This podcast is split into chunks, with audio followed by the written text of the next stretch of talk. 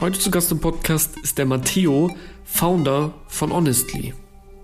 Wenn du einmal irgendwie 40.000 Visitors hast und du hast praktisch eine gewisse Conversion Rate, wie bei uns, und dann willst du praktisch doppelt so viele MQLs haben, dann müsstest du ja 80.000 Visitors generieren. Und das ist deutlich schwieriger, als einen Tweak zu finden, wie du praktisch deine Conversion von irgendwie 0,01% auf 0,02% bringst. Du hast praktisch den gleichen Effekt, ne, dass du praktisch die, die, die MQLs verdoppelst, aber ohne dass du praktisch großartig den Traffic halt verändern musst.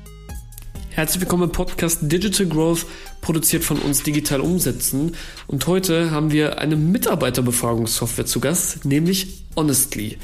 Was ist das Ziel von Honestly? Das Ziel von Honestly ist, die Arbeit erfüllender zu machen. Was bedeutet dabei erfüllender?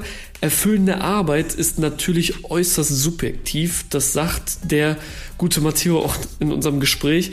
Allerdings hilft Honestly in erster Linie dabei, die selbstgesetzten Standards eines Unternehmens zu erfüllen. Dabei erklärt uns Matteo anfangs, wie sie mit Honestly ja gestartet haben, wie viele Mitarbeiter und Kunden sie aktuell haben, wie lange sie schon dabei sind und welche Finanzierung sie bis jetzt abschließen konnten. Anschließend reden wir natürlich auch darüber, welche Kanäle sie für das Marketing belegt haben, welche davon gut funktioniert haben und welche sich im Nachhinein überhaupt nicht gelohnt haben. Hier wird es jetzt heute auch wieder sehr, sehr detailliert, denn danach gehen wir im Detail auf SEO und SEA ein. Ist On-Page oder Off-Page-Optimierung wichtiger? Welches bringt mehr Traffic? Wie genau kannst du mit SEO anfangen? Und welche Tools kannst du dazu nutzen? All diese Fragen werden wir natürlich heute in diesem Podcast beantworten. Im Weiteren erzählt uns Matteo, wie viel sie im Monat für Marketing ausgeben und wie sie ihren Sales Cycle von 250 Tagen auf nur 60 Tage im Durchschnitt verkürzen konnten. Zum Schluss schauen wir uns noch an, wie genau ein Demo-Call bei Honestly aussieht und wie sie den Onboarding-Prozess so erfolgreich wie möglich gestalten. Jetzt hören wir direkt in die Folge rein und wie immer dir ganz viel Spaß beim Zuhören. Hallo Matteo, freut mich, dass du heute bei uns im Podcast bist. Herzlich willkommen. Ja, danke dir für die Einladung, Pascal. Ähm, prima, sehr, hier sehr gerne. zu sein. Ja, ich freue mich. Äh, freue mich unter anderem auch nicht nur auf dich, sondern auch auf euer Projekt, euer Produkt, nämlich Honestly. Vielleicht kannst du mal ganz kurz erzählen, in eigenen Worten, was macht ihr mit Honestly? Ja, gerne. Also ich meine, wir verbringen einen großen Teil unserer Zeit bei der Arbeit und dennoch ist es nicht, dass alle sagen, hey, Arbeit ist erfüllend und wir wollen dazu beitragen, Arbeit erfüllend zu machen und zwar für alle. Und dafür machen wir eine Mitarbeiterbefragungssoftware, die sehr mhm. schnell und unkompliziert zu implementieren ist. Und ja, wir haben annähernd 100 äh, Kunden oder Unternehmen, die praktisch unsere Software einsetzen, ne, bei 10.000 cool. Mitarbeitern, die regelmäßig so Mitarbeiterbefragungen durchführen können und am Puls der Mitarbeiter bleiben können, um halt zu erfahren, wie sie Arbeit noch erfüllender machen können. Sehr schön. Das, was, was bedeutet in dem konkreten Fall erfüllend? Weil das, ich glaube, das ist ja so für jeden, jeder Arbeitnehmer hat so andere Voraussetzungen oder andere Wünsche, was, was, was für ihn erfüllend in seinem Job ist, ne? Ähm, der eine möchte mehr Geld haben, der nächste möchte Spaß bei der Arbeit haben, der andere möchte mehr Freizeit haben. Gibt es da so eine feste Definition von eurer Seite aus oder ja, Unternehmenskulturen? Unternehmenskulturen sind super unterschiedlich, da hast du recht. Ne? Bei den einen ist halt praktisch gleich so ein ähm, ja, eine, eine Gehaltserhöhung oder sowas, dass das was erfüllender macht. Bei den anderen irgendwie mehr Selbstbestimmung. Also du hast schon recht, dass da sich super viele Unterschiede ergeben.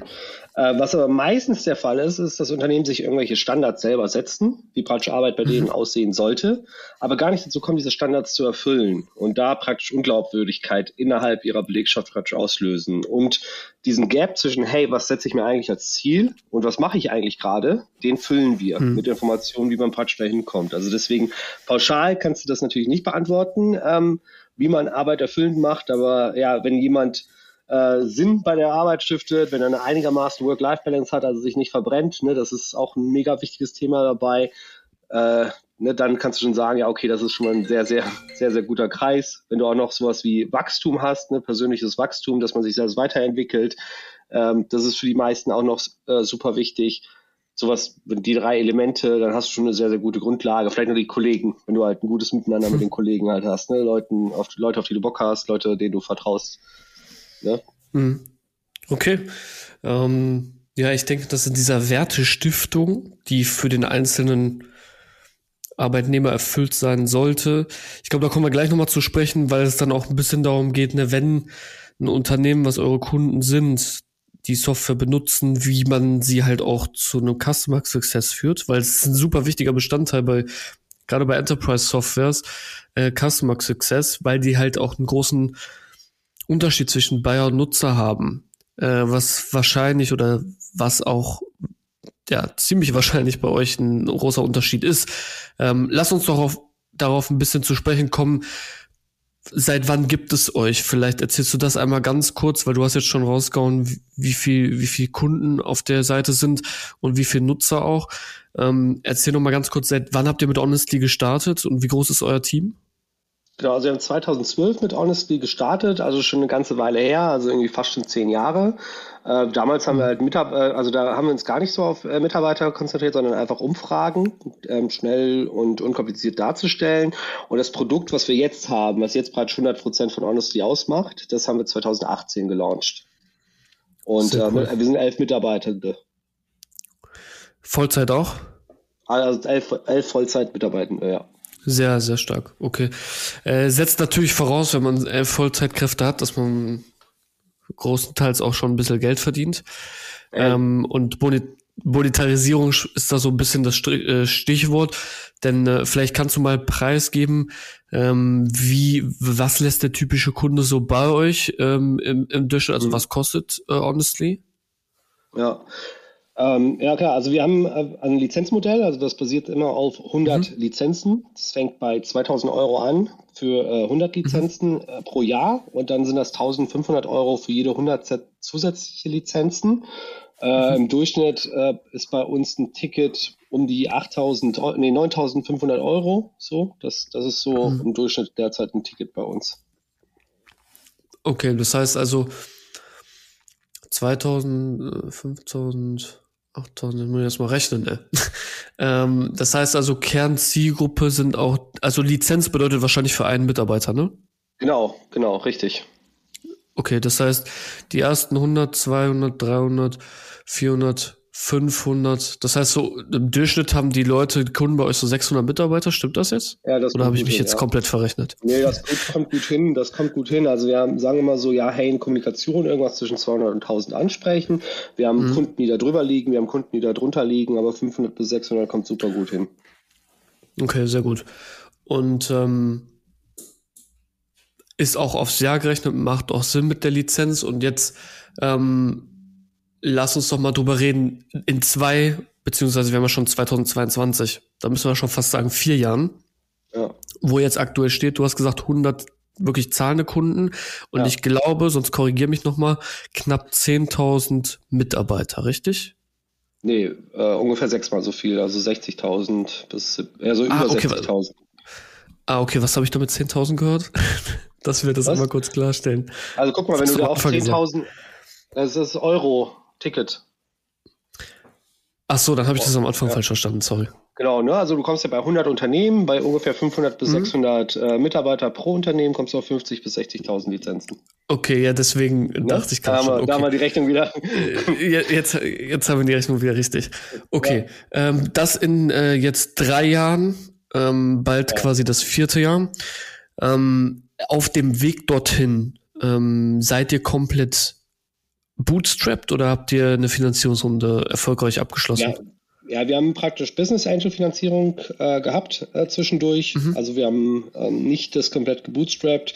Vor allem hatten wir auch diese Transition von einem Geschäftsmodell, was halt nicht so gut funktioniert hat, dieses Kundenfeedback, was wir vorher halt gemacht haben, hin zu dem Mitarbeitendenfeedback, äh, wo wir uns ja viel mehr identifizieren ähm, und was, was auch besser funktioniert. Und darüber, da haben wir eine Business Angel Finanzierung gehabt, um diese Transition erfolgreich zu meistern. In, in welcher Höhe war die? Wir haben drei Millionen Euro aufgenommen. Sehr cool. Ja, damit kann man ein bisschen was anstellen, ne? Ja, ähm, habt ihr die schon leider, am Anfang? Auch viele Fehler machen. Ähm, das stimmt wenn man erstellt hat und sagt, ja, hey, ich muss jetzt auf Kundenakquise gehen, äh, probiert man sehr viele Channels aus. Man ist halt praktisch dann auch mehr so auf diesem Mindset äh, Wachstum äh, äh, und ich dieses Mindset, hey, wie kann ich irgendwie so profitabel und nachhaltig mein Unternehmen wachsen mhm. äh, und nicht irgendwelche irgendwelche Moonshots probieren, sondern halt irgendwie zu sagen, ja, hey, Annahmen validieren, Lean Startup mäßig, das liegt, macht doch insgesamt dann mehr Spaß, habe ich gemerkt. Also ja, äh, Geld ist nicht immer ein Segen, Pascal. Hm. Das stimmt wohl. Kannst du auch den, also wie lange hat es quasi gedauert für das Investment selber? Also als ihr 2018 an den Start ging, wann habt ihr es abgeschlossen? Äh, Januar 2019. Also relativ früh. Das heißt, also hattet ja. ihr zu dem Zeitpunkt schon äh, Kunden? Genau, wir hatten zu dem Zeitpunkt schon äh, Kunden, wir hatten auch praktisch einen Plan, wie wir diese Transition machen. Wir hatten auch noch ein, also das war, wir hatten halt dieses Geschäftsmodell, was halt nicht so skalierbar war mit dem Kundenfeedback-Modell mhm. und es war irgendwie allen klar, wie man praktisch diese Transition schafft. Wir hätten ähm, uns dieses Wachstum irgendwie in dem Moment, wo wir geraced haben, zumindest haben sich sowohl die Investoren als auch wir auch nochmal ein steileres Wachstum irgendwie erwartet. Das konnten wir dann äh, so nicht auf die Straße bringen, aber ja, genau. Okay, Matteo, dann lass uns einmal kurz darauf eingehen, welche Channels ihr größtenteils belegt habt, um die Leute erstmal sozusagen zum Produkt Honestly zu führen und erstmal ein bisschen Attraction zu, zu generieren, damit die Leute überhaupt was von Honestly wissen. Was, was habt ihr dort für Channels belegt? Welche waren gut? Welche waren eine Katastrophe? Also, okay. Genau, also wir haben ja relativ viel ausprobiert, so praktisch in dem Bereich. Ähm, denke mal, so alles, was wir ausprobiert haben, das ist irgendwie so in dieser Bereich Content, irgendwie SEO, also praktisch irgendwelche Suchbegriffe, die unsere Persona in einem, äh, in einem Rahmen einer Projektausschreibung äh, für Mitarbeiterbefragung gerade sucht, da Keywords zu besetzen und den Kunden einen Mehrwert zu liefern. Alles was paid ist, ne, egal ob es jetzt praktisch äh, Google oder ob es Facebook oder Insta ist, also die ganze Paid-Geschichte, dann praktisch so eine Art LinkedIn-Outreach, telefonischer Outreach, dass man praktisch ja einfach ähm, anruft, Demo vereinbart, gucken, ob man praktisch Kunden so in den Sales-Prozess bekommt, und dann ähm, alles, was in diesem Bereich Partner-Sales anfängt. Und mhm. weil wir ja, ähm, genau, ja, eigentlich schon schnell praktisch das Gaspedal drücken konnten, hatten wir sogar ein äh, Londoner und ein Amsterdamer Office und sogar ein Wiener Office. Das heißt, dass wir praktisch auch versucht haben, so mit äh, Präsenz vor Ort, mit ähm, ja, Network vor Ort sozusagen. Da war jeweils immer nur eine Person, aber die war praktisch für Honesty unterwegs und hat Honesty praktisch unterschiedlich gepitcht.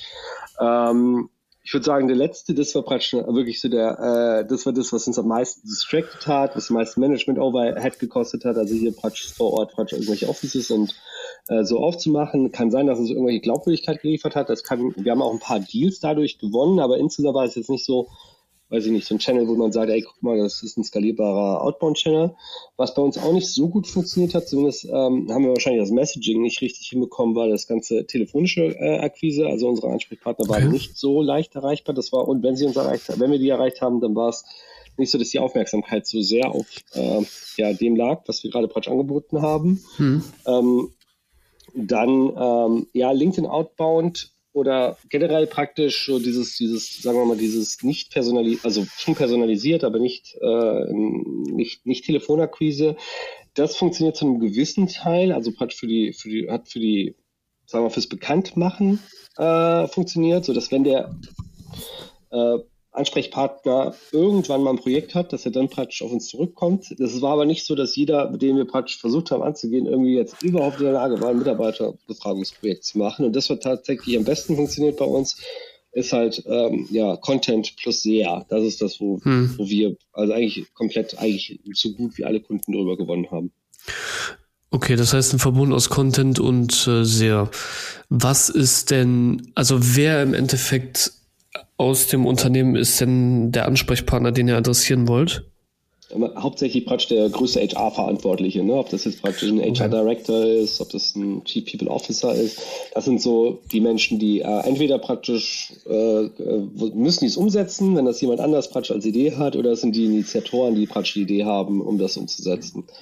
Ja, in mhm. allermeisten Fällen ist, äh, wird, äh, hat, hat, äh, hat HR damit sehr viel zu tun mit so einem Projekt.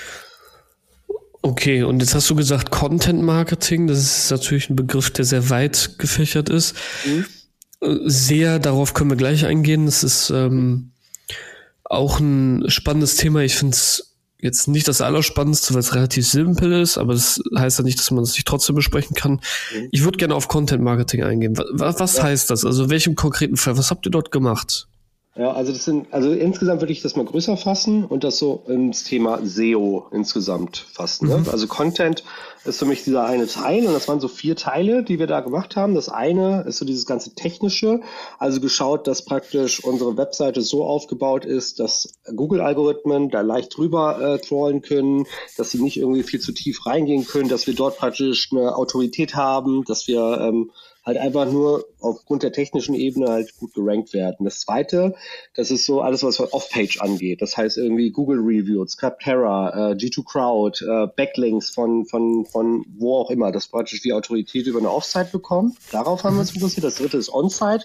Das heißt, wenn du praktisch auf die Honesty-Seite kommst, dass du praktisch CTAs hast, die dich zum Konvertieren bringen. Also das heißt, ähm, alles, was praktisch On-Site angeht. Und das vierte ist Content. Da haben wir uns überlegt, hey, wir wollen eigentlich die beste Informationsquelle für unsere Persona für den Bereich Mitarbeiterbefragung sein. Und was sind Themen, die diese Person beschäftigen? Und das haben wir gematcht mit, hey, alles, wo wir geguckt haben, wonach suchen eigentlich unsere Personas und haben Artikel erstellt, die sowohl praktisch diesen Informationsteil abdecken, als auch ähm, die Keywords äh, die, wo wir hoch ranken wollen, abdecken. Und damit ranken hm. in sehr vielen Begriffen sehr hoch und das gibt uns natürlich auch einen guten äh, Traffic, die ja auch, wir sind ja in einem sehr nischigen Markt, aber dort halt praktisch ähm, genug Kunden zu gewinnen, dass wir weiter wachsen können.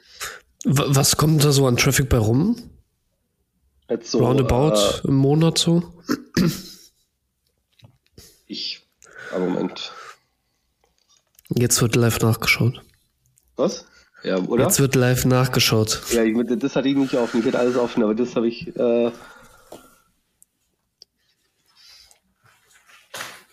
hatte das. Einen Moment. Bin ja gleich dabei. Kein Stress. Die 10 Sekunden, die du jetzt brauchst, das macht auch keinen Kann Unterschied mehr in der Folge.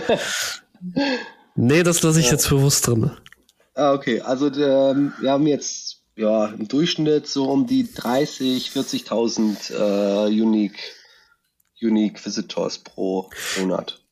Okay, das heißt natürlich Oder? jetzt zum jetzigen Zeitpunkt, ne? Also. Ja, korrekt. Ja.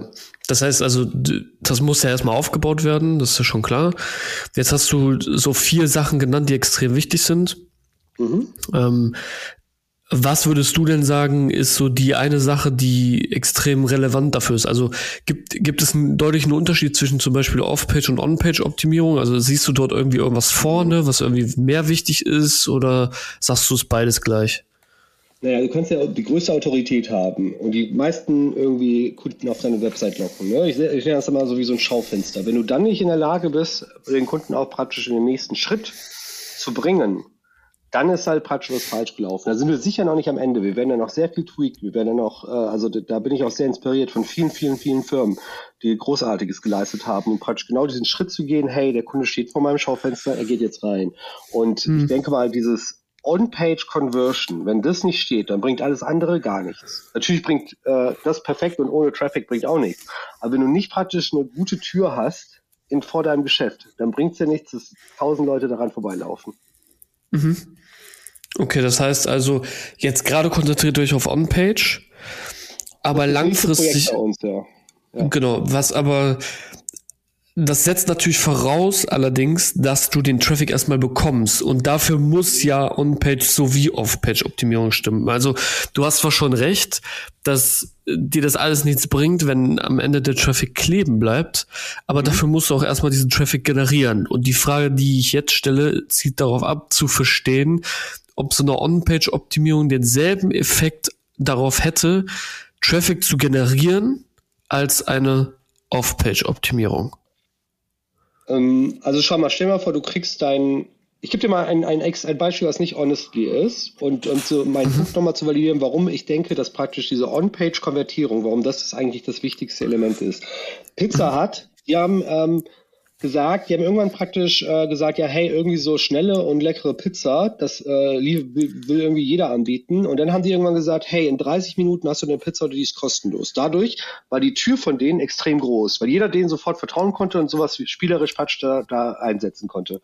Oracle hat auch gemerkt am Anfang ihrer Karriere, dass sie praktisch äh, nicht die Glaubwürdigkeit hatten von diesen äh, technischen Entscheidern, die Server auf einmal für die zu übernehmen. Dann haben die gesagt, mhm. wir geben euch eine Million Euro, Dollar, wenn wir nicht doppelt so schnell sind wie eure aktuelle Lösung. Mittlerweile zahlen die sogar 10. Das heißt, dieses, die, wenn du einmal irgendwie 40.000 Visitors hast und du hast praktisch eine gewisse Conversion Rate, wie bei uns, und dann willst du praktisch doppelt so viele MQLs haben, dann müsstest du ja 80.000 Visitors generieren. Und das ist deutlich schwieriger, als einen Tweak zu finden, wie du praktisch deine Conversion von irgendwie 0,01% auf 0,02% bringst. Du hast praktisch den gleichen mhm. Effekt, ne, dass du praktisch die, die, die MQLs verdoppelst, aber ohne dass du praktisch großartig den Traffic halt verändern musst. Und deswegen ist dieses, diese, dieses Ding von, hey, wie hast du eine möglichst hohe Conversion, sehe ich als mega wertvoll an, weil geringe Prozentzahlen äh, eben da schon die gleiche Wirkung haben, wie praktisch, wenn du deinen Traffic verdoppeln musst. Und äh,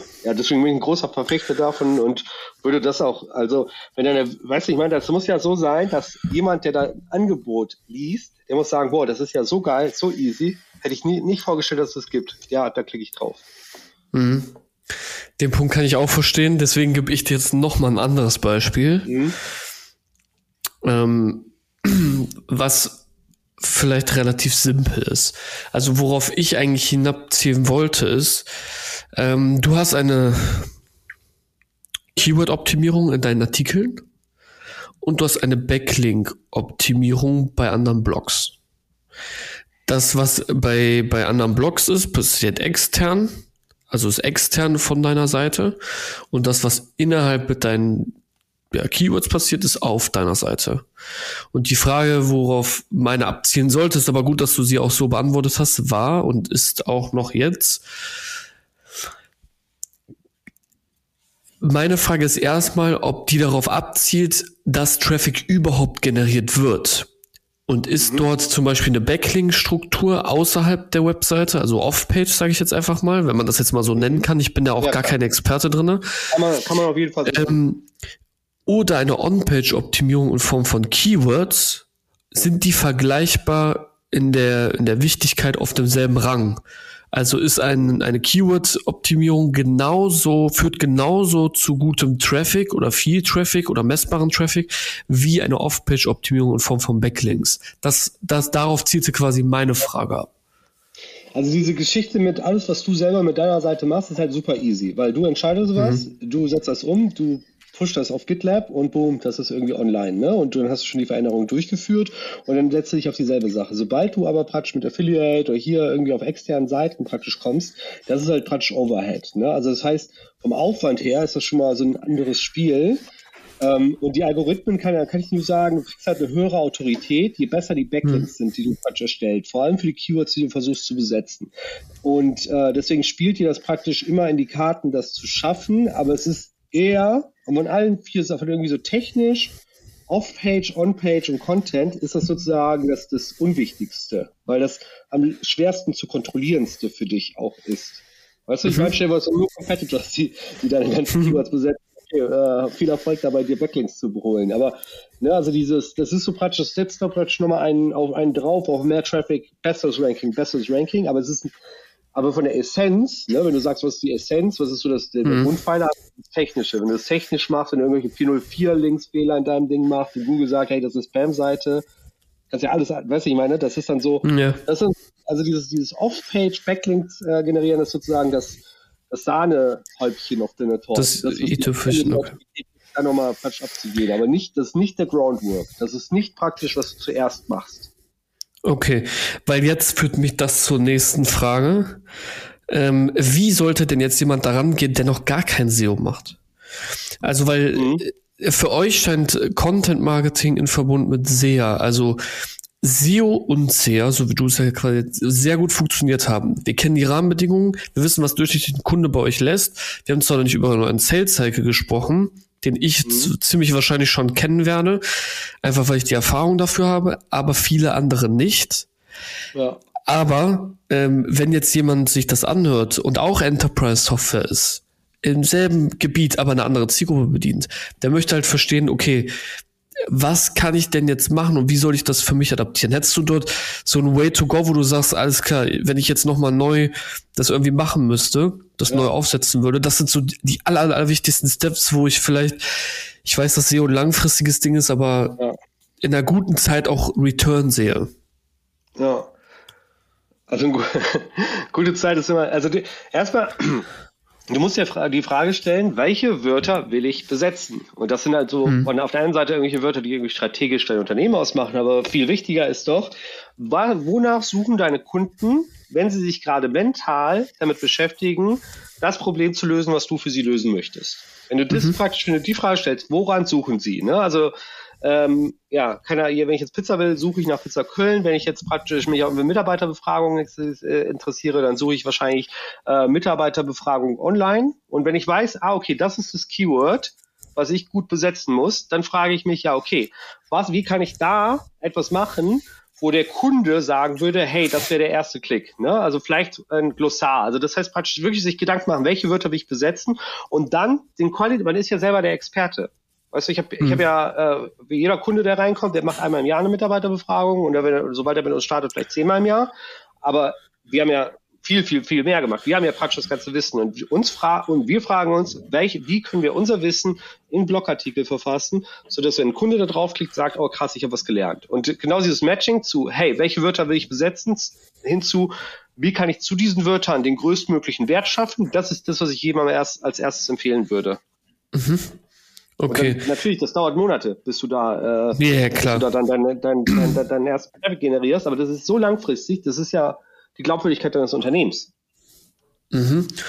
Setzt aber dann voraus, dass ich natürlich auch genau weiß, wo, wonach die Leute suchen. Und da das mit Abstand das Wichtigste ist, ne? Genau, darauf wollte ich nämlich jetzt kurz eingehen. Ja. Wie, wie suche ich danach? Und wie weiß ich überhaupt, dass Leute überhaupt danach suchen? Weil nur weil ich mir halt die Frage stelle, heißt das halt immer noch nicht, dass es auch tatsächlich ein Kunde macht. Wie seid ihr da vorgegangen? Habt ihr irgendwelche Tools benutzt oder so? Korrekt, ja genau. Also wir, äh, du kriegst ja praktisch bei Google AdWords, ähm, kriegst du ja, äh, wenn du da praktisch bestimmte Suchbegriffe angehst, dann kriegst du ja Suchvolumina, wie viele Leute suchen eigentlich danach, was für Charakteristika haben diese Menschen, die danach suchen. Du siehst, äh, was sind eigentlich so ähnliche Suchbegriffe, du kriegst sie ja eigentlich schon gleich vorgeschlagen, so dass du dort auch dann, also das, das Interessante ist, wir haben dann praktisch so die wichtigsten Suchbegriffe gemacht auf einer, äh, also mhm. sagen wir mal einer Tabelle und dann haben wir praktisch unser äh, Ranking gemacht, ne, wo, wo, wo, auf welchem Platz tauchen wir dort auf, wenn wir inkognito suchen. Und das dritte ist so, hey, wie schwer ist es eigentlich dort, äh, den, den, ne, wie umkämpft ist es denn eigentlich dieser, dieser Bereich? Mhm. Und wenn du halt ähm, ja, Nischen-Suchbegriffe äh, für dich findest, ne, dann äh, mhm. kannst du diese relativ leicht ähm, suchen. Es kann ja sein, dass es irgendwelche Suchbegriffe gibt, die sehr selten gesucht werden, aber dafür ist der, der, der da sucht, sehr, sehr nah dran, dein Produkt zu kaufen. Und das sind genau, der ist qualifiziert. Das sind die aller, allerbesten äh, Dinger, ne? diese Mikro, Mikro-Targeting, ne? dass du Mikro-targetest, hey, irgendwie Mitarbeitendenbefragung von äh, irgendeinem Verband zum Beispiel. Ne? Und dann kannst du sagen, hey, okay. die, die Kunden aus dem Verband setzen schon da drauf, blablabla. Okay, aber das setzt ja auch quasi also voraus, dass man eine Relation hat zu wie groß ist dieses Suchvolumen, ne? Ähm, das heißt, du würdest eher auf kleinere Keywords setzen, anstatt jetzt die big großen, zum Beispiel Mitarbeiterbefragung ist wahrscheinlich ein riesengroßes Keyword, als äh, du hast ja schon das Beispiel genannt, Mitarbeiterbefragung, im Verband XYZ ne? oder was? Ja, genau, ich, ich, weiß ja. gar nicht mehr. Ähm, auf jeden Fall, ähm, wie groß ist dann die Größenordnung? Also was ist da so für ein Suchvolumen, wo du drauf gehen würdest? Heißt das es dann gerade nicht auf. Das habe ich, das, das war, also da müsste ich jetzt nochmal rumsuchen. Ähm, nee, aber kannst du da so eine, so eine Range nennen? Also, wo du sagst, alles klar, das. Also mehrere hundert in Deutschland, so, ne? Mehrere hundert. Okay. das sind so, ne? Also sagen wir mal, dann, dann, dann wäre ich, dann wäre es schon irgendwo, wo ich sage, ah, geil, da, weil, er sucht ja nicht irgendwie, äh, das ist ja nicht irgendwie, keine Ahnung, wie äh, Pietro Lombardi oder sowas. Ne? Da googelt ja jeder ja, genau. nach. Ne? Irgendwie, das ist ja wirklich so, hey, da, damit jemand danach googelt, da muss er sich schon mit der Thematik irgendwie befassen. Das heißt, das sind dann, mhm. ja, das ist dann schon interessant. Okay, also habe ich das jetzt richtig verstanden? Ich fasse das einmal ganz kurz zusammen. Ihr habt diese vier Disziplinen, die du jetzt eben deutlich genannt hast, im SEO quasi bewältigt und seid auch davor oder da rausgegangen und habe dann gesagt, alles klar, das Wichtigste sind erstmal die Keywords. Wonach suchen die Kunden? Wofür will ich mich platzieren? Ähm, und das habt ihr dann mit einer guten On-Page und einer Off-Page-Optimierung hinbekommen über auch jetzt zwei Jahre und jetzt auch erst nach zwei Jahren sieht man den Effekt, so 30 bis 40.000 Unique Visitors im Monat. Äh, vielleicht als Abschluss zu diesem Thema SEO. Was kommt da so an Kunden bei rum im Monat oder ist das super schwierig zu messen für euch? Äh, wie, wie lautet die Frage genau? Also ich verstehe die Frage, glaube ich, nicht ganz genau. Also könnt ihr, könnt ihr auf den Channel bemessen zurückverfolgen, dass der Kunde, den ihr abgeschlossen habt, von eurem SEO kommt? Ja, das wird bei uns ungefähr so drei Viertel sein und ein Viertel paid. So in, in dem Bereich. Drei Viertel SEO, okay. ein Viertel paid. So. Okay. Dann ähm, könnt ihr dann überhaupt sagen, dass, im, dass ihr im Monat, sage ich jetzt mal, fünf Kunden über diesen Channel abschließt? Zwei bis drei Kunden über den Channel und einen Kunden über den Paid-Channel. Okay. So. Okay, sehr gut. Jetzt kommen wir dann nämlich zu dem Thema Paid, weil ich glaube, in Kombination befeuert das ja auch das SEO. Ne? Okay. Gehe ich jetzt mal von aus.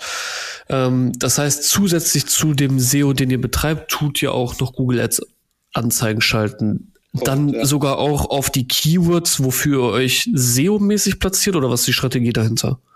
Auch, auch, aber vor allem, ähm, also es gibt ja, also ich, äh, ihr kennt das ja sicher, dieses Top of the Funnel, hey, ich besetze irgendwelche mhm. Hauptbegriffe bis hin zu Bottom of the Funnel. Hey, da ist jemand, der ist schon kurz davor, praktisch ein Projekt abzuschließen. Und SEA nutzen wir vor allem für die Kunden, die praktisch schon ziemlich tief im Funnel drin sind, die dann praktisch oh, einen Vergleichsprozess machen, wie, wie Competitor Targeting, soweit das möglich ist. Das sind solche, mhm. solche Sachen machen wir dann eher im SEA, ne, während wir SEO-mäßig auch Top of the Funnel angehen. Das heißt, ihr investiert gar nicht so viel Geld in SEA?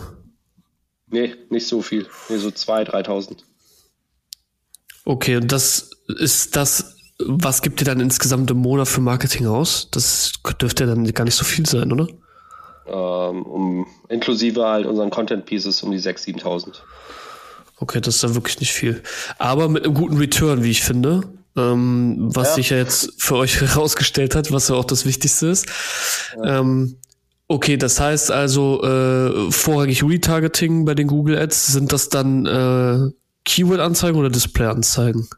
Eher Keyword-Anzeigen.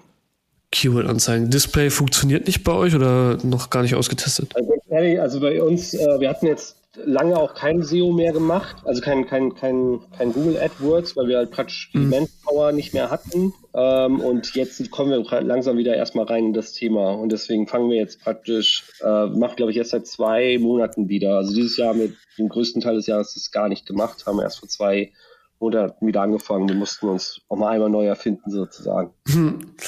Okay, verstehe. Das äh, bedeutet aber auch, all das, was wir jetzt besprochen haben, führt natürlich zum Produkt Honestly. Mhm. Bedeutet aber noch längst nicht das Wichtigste, die Conversion. Darauf kommen wir quasi jetzt zu sprechen.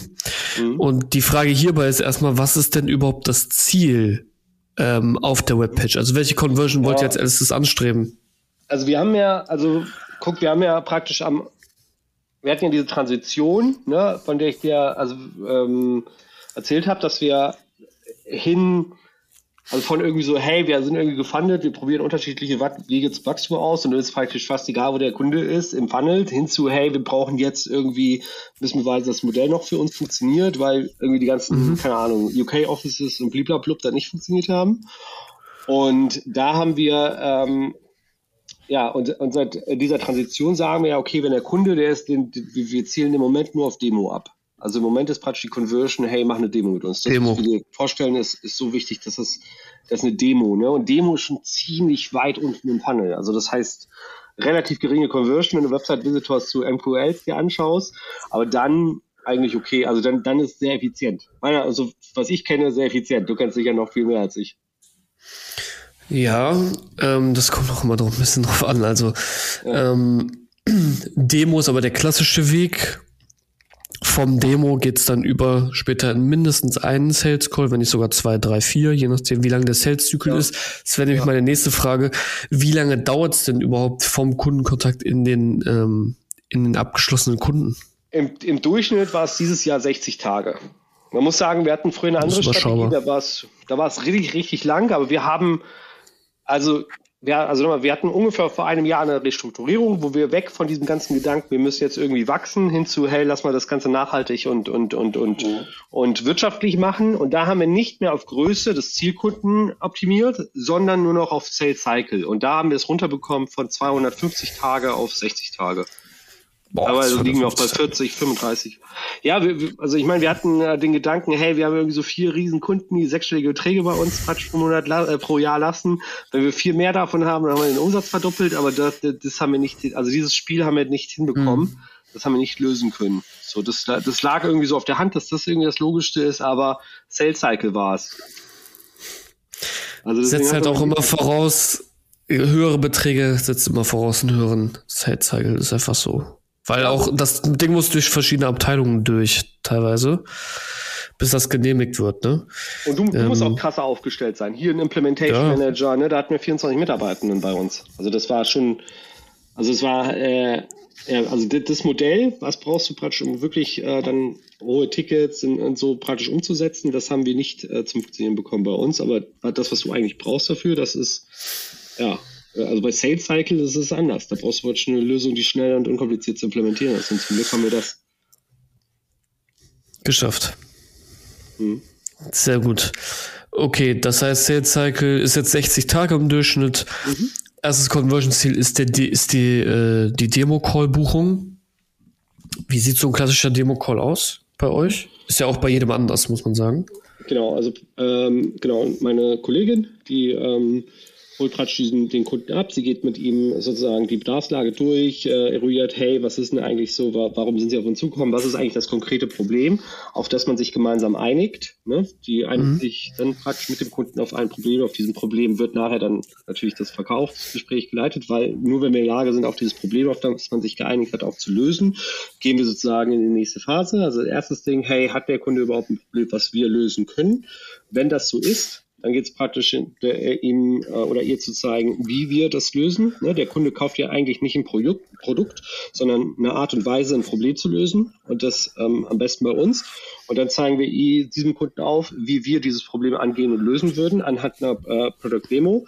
Die Product Demo, mhm. wenn die praktisch erfolgreich durchlaufen ist, ähm, geht es ja in, die Projektphase. Es gibt noch andere Mitredner, ähm, vor allem jetzt, also wir sind komplett auf den deutschsprachigen Markt fix, ähm, fixiert. Da gibt es irgendwie sowas wie einen Betriebsrat ab und zu, da gibt es ab und zu so einen Datenschutz, da gibt es äh, solche Thematiken, die müssen dann praktisch parallel mitgeklärt werden. Das heißt, wir haben da vorgefertigte Verträge, wir haben auch sehr, sehr viel Erfahrung in dem Bereich, die werden praktisch dann mit initiiert und dann ist das sozusagen schon in der Projektphase, weil der Kunde hat praktisch ein Problem äh, uns geäußert, woraus was wir sagen, dass wir lösen können. Wir haben praktisch eine Produktdemo gelauncht, äh, wo der Kunde sagt, hey, das, das, das kann ich mir vorstellen, dass es Produkt launch und dann geht es praktisch in die Projektphase, jetzt geht es nur noch so in die legalen Themen und sobald das abgeschlossen ist, haben wir praktisch den unterschriebenen Vertrag und können dann ähm, ja das an unseren, an unseren Customer Success geben.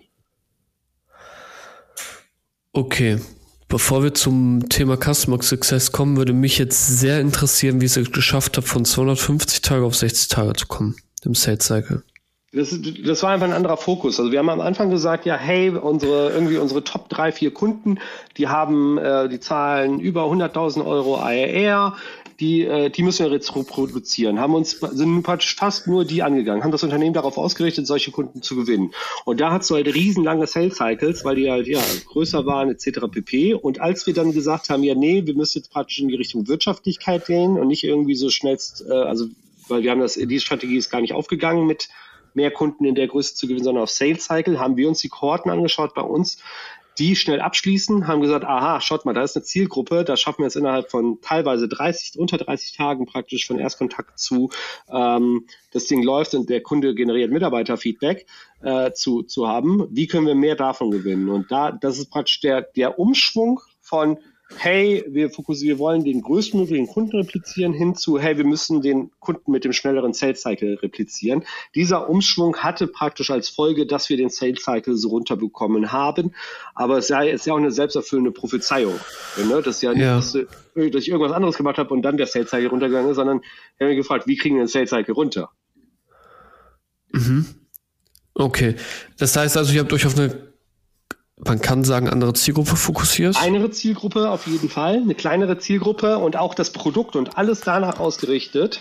Ne, Produkt, mhm. äh, Story im Sales, das ist praktisch, hey, mit uns ist schnell und unkompliziert. Wenn du vor einem Jahr oder anderthalb auf honesty.com gegangen bist oder honest.de, dann stand da Put People First, Menschen im Mittelpunkt, blablabla. Und jetzt steht da halt so, hey, heute fragen, morgen handeln. Ne?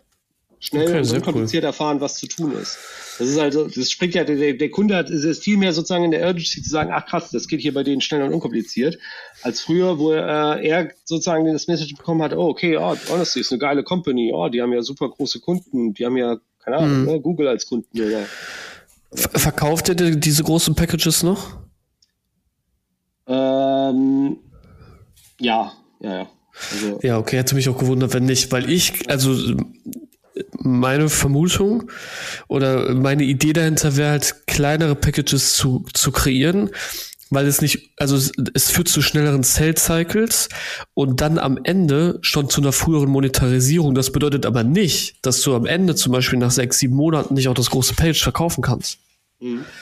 Weil du vielleicht vorher schon einen anderen Value kreiert hast, ohne dass du extrem lang dafür ge geschuftet hast, den, den potenziellen Kunden von dir zu überzeugen.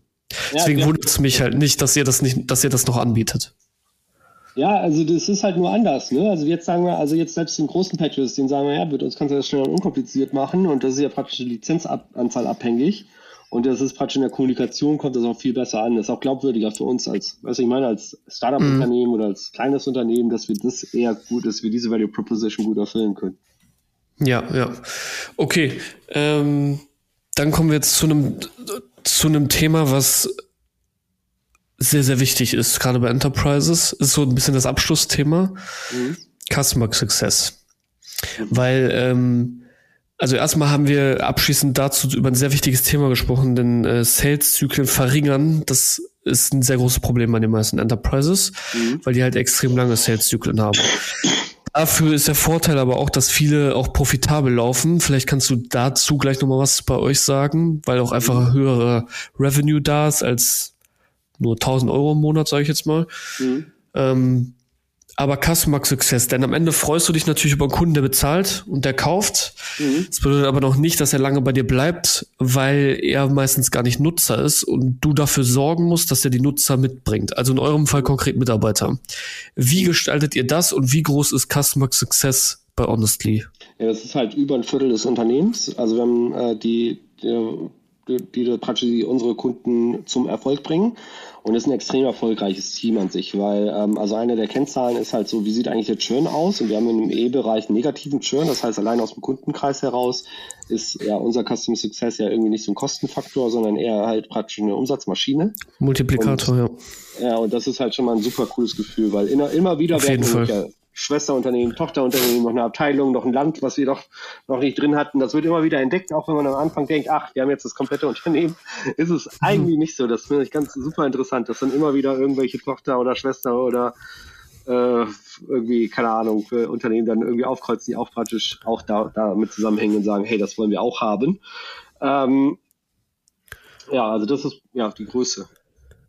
Ja.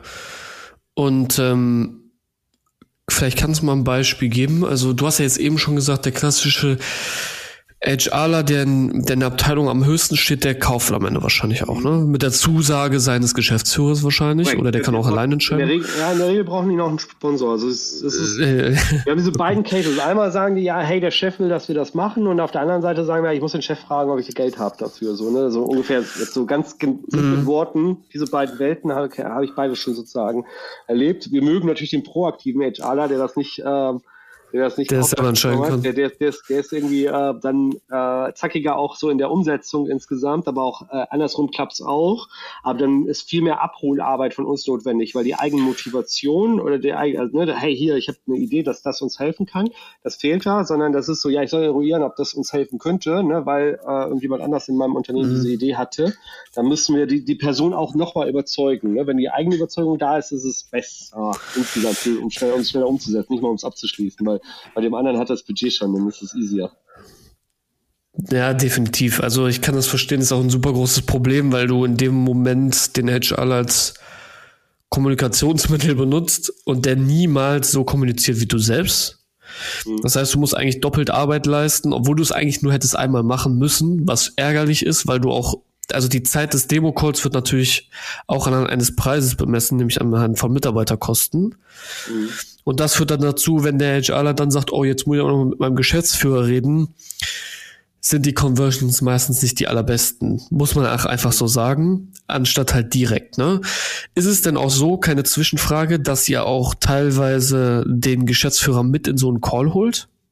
Ähm, wir schaffen das in der Zeit noch nicht. Also das ist eher Schafft selten. ihr nicht? Okay. Nee, aber nur, äh, aber praktisch äh, Dokumente und Pitches und Sachen so aufzubereiten, dass es leicht für unseren, äh, für unsere HR-Persona das, das nach ihm zu kommunizieren, das machen wir schon, ne? Weil das, Okay. wollen sich auch nicht übergangen fühlen. Das ist das Problem auch. Ne? Der, der, also Mhm. immer jeder Versuch ist bei uns ist jetzt nicht erfolgreich gelaufen, äh, dagegen irgendwie Dokumente aufzubereiten, Case Studies, die in, in, in die ähnliche Richtung gehen, also Argumente für unsere Persona da äh, intern zu gewinnen. Sowas, da, da, da werden wir noch viel mehr machen, aber das ist das, das machen wir schon. Das geht ja in die Richtung. Okay, okay, das macht ihr dann schon. Und sobald sich dann jemand dafür entschieden hat und sagt, alles klar, es wurde auch abgesegnet vom Geschäftsführer oder ich habe die Verfügnis äh, dafür selbst, das zu entscheiden. Wie sieht das Onboarding aus? Weil ich glaube, das Onboarding ist mit größter Bestandteil des Customer Success, weil wenn du halt nicht in den ersten Wochen, Monaten jemand dazu bekommst, seine, seine Nutzer mit draufzuholen, wird es halt sehr schwierig, das irgendwie nach sechs Monaten zu tun, gerade wenn der Time to Value länger als sechs Monate ist. Also das, das Dankbare ist, dass unsere Kunden meistens halt auch mit der Projekt-Deadline starten, dass sie sagen, bis dahin will ich halt praktisch diese Mitarbeitendenbefragung durchgeführt haben. Das ist so dieser dankbare Teil. Der undankbare Teil ist halt, dass relativ viel Arbeit davor ansteht. Äh, sagen wir, wenn der Kunde praktisch am, am Gewinn ist, dann musst du die ganzen so Auftragsdatenverarbeitungs, also diese ganzen Datenschutzthematiken einmal geklärt haben. Dann musst du dem Kunden helfen zu kommunizieren. Wie kommuniziere ich eine Mitarbeitendenbefragung intern? Das dritte Mhm. ist, ähm, also diese ganzen Sachen laufen mehr oder weniger parallel. Ne? Aber dann so ein drittes Thema wäre, hey, ähm, hat der eigentlich, äh, sind die Fragebögen, die wir falsch vorbereitet haben, sind die für den, für den Fall, den der Kunde gerade löst, sind die anwendbar oder ähm, ähm, äh, machen wir nochmal einen äh, Psychologen rein, der praktisch sich mit dem Kunden unterhält, einen Fragebogen entwickelt, der praktisch genau das Problem löst, was der Kunde gerade lösen möchte. Das äh, da kommt eigentlich auch fast jedes zweite Mal vor, dass wir praktisch sagen, ja, nee, da wollen wir nochmal was Spezielleres haben. Ne? Also eine Kommunikation, Fragebogen, Dashboard, äh, Verteilung der Ergebnisse, wenn das alles steht, dann ähm, geht es halt praktisch darum, das zu versenden. Und äh, da wir benutzen ja unsere Lösung auch und wir wissen, wann wir keine Lust mehr haben, Umfragen auszufüllen und wie man uns dazu bekommt und dementsprechende Kommunikationsvorlagen ähm, ja, stellen wir unserem Kunden auch zur Verfügung, so dass er eine möglichst große äh, Rücklaufquote hat, weil daran misst er letzten Endes auch den Erfolg. Auf der anderen Seite, auf der einen Seite, wie viele Leute nehmen teil und auf der anderen Seite, wie wertvoll sind die Beiträge, die die Leute liefern. Und diese beiden Faktoren, die versuchen wir halt zu beeinflussen. Das äh, erste mit äh, Remindern, mit Texten, mit ähm, ja einfach aus unserer Erfahrung, die, wo, wo, wo man das eigentlich alles zu posten hat und das natürlich möglichst einfach zu machen, daran teilzunehmen. Und das Zweite, indem wir im Vorhinein die Fragen so gut wählen, dass sie das Problem, was der Kunde gerade erlebt, auch lösen würden. Okay, das be bedeutet das, dass ihr stellt dem Kunden das zur Verfügung und der schickt das an seine Mitarbeiter? Ja, genau. Ja. Okay, werden die denn dann auf, also äh, passiert das per Mail? Also wie genau passiert das? Weil ich frage mich jetzt, werden die dann irgendwie auf Honestly kommen? Müssen die dafür einen Account anlegen oder was, was müssen die da machen? Also der Kunde, der hat praktisch bei uns einen Account, da sind seine Mitarbeitenden gespiegelt. Am besten ist das über eine API-Integration zu seinem äh, HR-Informationssystem, wie zum Beispiel mhm. Personio.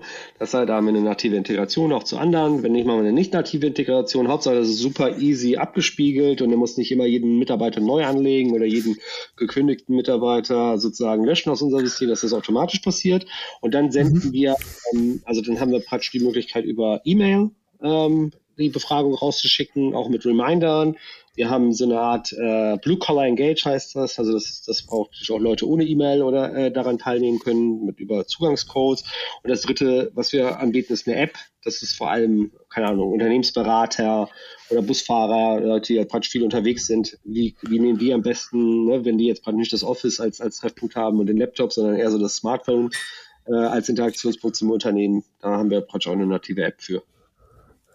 Okay, das heißt, also dann werden die auch raufgeholt. Haben die Mitarbeiter dann selber dann auch den Account dort? Also müssen sie sich auch einen anlegen oder? Nee, das, das ist, äh, die Mitarbeitenden brauchen eigentlich keinen Account. Okay, das, okay, das macht es natürlich deutlich einfacher auch im Customer Success. Ja. Weil dann, ja, eigentlich hat, doch, eigentlich hat er, also der Bayer hat seinen Account dort und äh, sieht anhand dessen zu verschiedenen Schnittstellen, hat der Mitarbeiter darauf geantwortet, was hat er dort gemacht und das ist ja dann der Value, den er erfährt, oder? Mhm, genau. Relativ simpel. Gut, dann bedeutet das ja auch im Umkehrschluss, dass äh, Customer Success bei euch relativ simpel abläuft, oder? Ja, ich weiß nicht, muss ich meinen Kollegen in die Karten schauen, ob das so simpel ist, aber auf jeden Fall machen die es gut, ja. Ich, also ich, ich kenne jetzt die Vergleichsdinger nicht, ne? Ich weiß jetzt nicht, womit du das vergleichst, Pascal. Ich gebe dir ein anderes Beispiel. Kannst du mir gerne mal aus deiner Meinung erzählen, ob das schwieriger ist oder nicht? Alleine, dass man bei euch, dass bei euch der Mitarbeiter selber keinen eigenen Account hat, wo er Dinge drinne verwaltet oder so, macht es unglaublich einfach. Nimm dir eine Software raus, wo der Mitarbeiter selber noch einen Account anlegen muss, äh, selber mit der Software rumhantieren muss oder sonst was. Das gibt's bei euch alles nicht. Nee, genau. Also es sind praktisch nur unsere Personas, die äh, diese Umfragen halt praktisch selber generieren können. Ähm, und äh, genau, also das heißt, wir haben jetzt praktisch bei den 80 Unternehmen vielleicht 200 bis 300 äh, Leute, die auf unseren Customer Success zurückgreifen. Und, und das dann meine ich halt als simples ja, Beispiel. Stell dir vor, dass nicht so viele, sondern 60.000 dann. Ja, genau. Und ist das ein anderes Spiel? Ja, genau, teilweise, genau, also es ist meistens auch, äh, ja genau, es reicht ja, weil das sind ja auch die Leute, die dann was verändern sollten, wenn überhaupt. Genau. Ja? Das ist ja auch okay. viel easier. Ja, sehr schön. Ja, schön, Matteo. Wir kommen so Richtung Ende. Ich hätte noch eine Frage übrig, äh, die ich sehr gerne zum Schluss stelle. Dann, dann reicht es auch. Ähm, ich würde gern, gern so ein bisschen erfahren und dass du den Leuten vielleicht mitgibst, was, was steht denn 2022 bei Honestly auf dem Plan? Mhm. Also worauf legt ihr Wert in Bezug auf Wachstum? Wir sprechen ja hier quasi nur um das Wachstum. Mhm. Wollt ihr neue Channels belegen? Wollt ihr ein Direct Outbound nochmal versuchen ähm, mit kürzeren Sales-Zyklen? Sagt doch gerne, was, was steht da in der Pipeline quasi? Genau, also klar, unser Wachstumsziel ähm, Jetzt aus dem Organischen heraus wollen wir mit 50 Prozent wachsen. Da haben wir in den letzten zwölf Monaten auch gut geschafft. Äh, sehe da mhm. eigentlich ganz gute Möglichkeiten, dass wir das wieder hinkriegen. Ähm, weiß nicht, warum nicht. So, das, was, was mich am meisten reizt oder was ich nächstes Jahr am liebsten umsetzen würde, ist äh, dieses Nutzungsversprechen so zu verpacken, dass wir eine sehr hohe Conversion bekommen. Das heißt, ich möchte ein Paket launchen, wo mhm. äh, Unternehmen gegebenenfalls kostenlos durch eine Mitarbeitendenbefragung geführt werden. Also nicht so eine Art Free Trial, wo du praktisch mitspielen sollst, sondern das soll praktisch unser Customer Success oder unser Marketing-Team praktisch den Kunden an die Hand nehmen und halt praktisch durch ein Programm schleusen. Ich möchte, dass der Glaube, dass eine Mitarbeiterbefragung ein kompliziertes Pro Projekt ist, das, das möchte ich begraben mit einem Programm, was wir nächstes Jahr hoffentlich launchen werden. Und das, wenn das, wenn das anfällt, glaube ich, dass unsere Conversions extrem hoch gehen werden und die 50 Prozent auch ähm, schneller als in zwölf Monaten erreichbar sind. Sehr cool. Das heißt, ihr wollt viel CRO machen, also ähm, Conversion Optimization. Mhm. Gibt es auch einen neuen Channel, den ihr belegen wollt? Ähm, äh, derzeit ist jetzt nicht, dass ich jetzt sage, hey, da gibt es jetzt einen Channel, den ich jetzt da besetzen möchte. Das äh, wird sich ergeben. Also da, da jetzt, ich, ich kann dir jetzt nicht sagen, boah, den Channel will ich mal ausprobieren und dann belegen. Dann steht es auch mal okay. Podcast oder so. Den kann ich ja noch nicht sagen. Hätte sein können. Ja. Cool, Matteo. Ich würde sagen, ähm, das war's. Also vielen, vielen lieben Dank äh, für diese wunderbare Folge. Wir sind bei 50 knackigen Minuten gelandet. Ich fand es eine sehr, sehr gute Folge und ähm, bedanke mich hierbei schon mal bei dir für, für diesen ganzen Input, den du zu dir und Honestly gegeben hast. Und würde sagen, falls da draußen natürlich jemand Honestly interessant findet oder sich mit, mit Matteo connecten will, der findet alle Links zu Honestly und Matteo in den Show Notes. Kann man auch sehr gut auf LinkedIn erreichen. Da ist Matteo, glaube ich, ganz gut erreichbar. Und ansonsten würde ich dir das letzte Wort geben, meinem Gast. Würde mich schon mal ausklingen und würde sagen, wir hören uns zur nächsten Episode. Bis dahin, dein Pascal. Ciao. Ciao, ciao. Ja, äh, also danke Pascal auf jeden Fall. War auch für mich super interessant, mal mit dir über das Thema Wachstum gesprochen zu haben. Und alle Hörer, hey, die gerade am Wachstum arbeiten, irgendwie Resilienz dranbleiben, irgendwie analytisch an die Sachen rangehen, sich nicht zu sehr in die eigenen Ideen verlieben, sondern durch kleine Experimente halt diese Annahmen validieren. Das ist letztendlich, was der Schlüssel zu einem guten Wachstum äh, bringt. Und äh, viel Spaß dabei. Und bei irgendwelchen neuen Austauschmöglichkeiten, ja, kontaktieren mich auf LinkedIn. Ciao.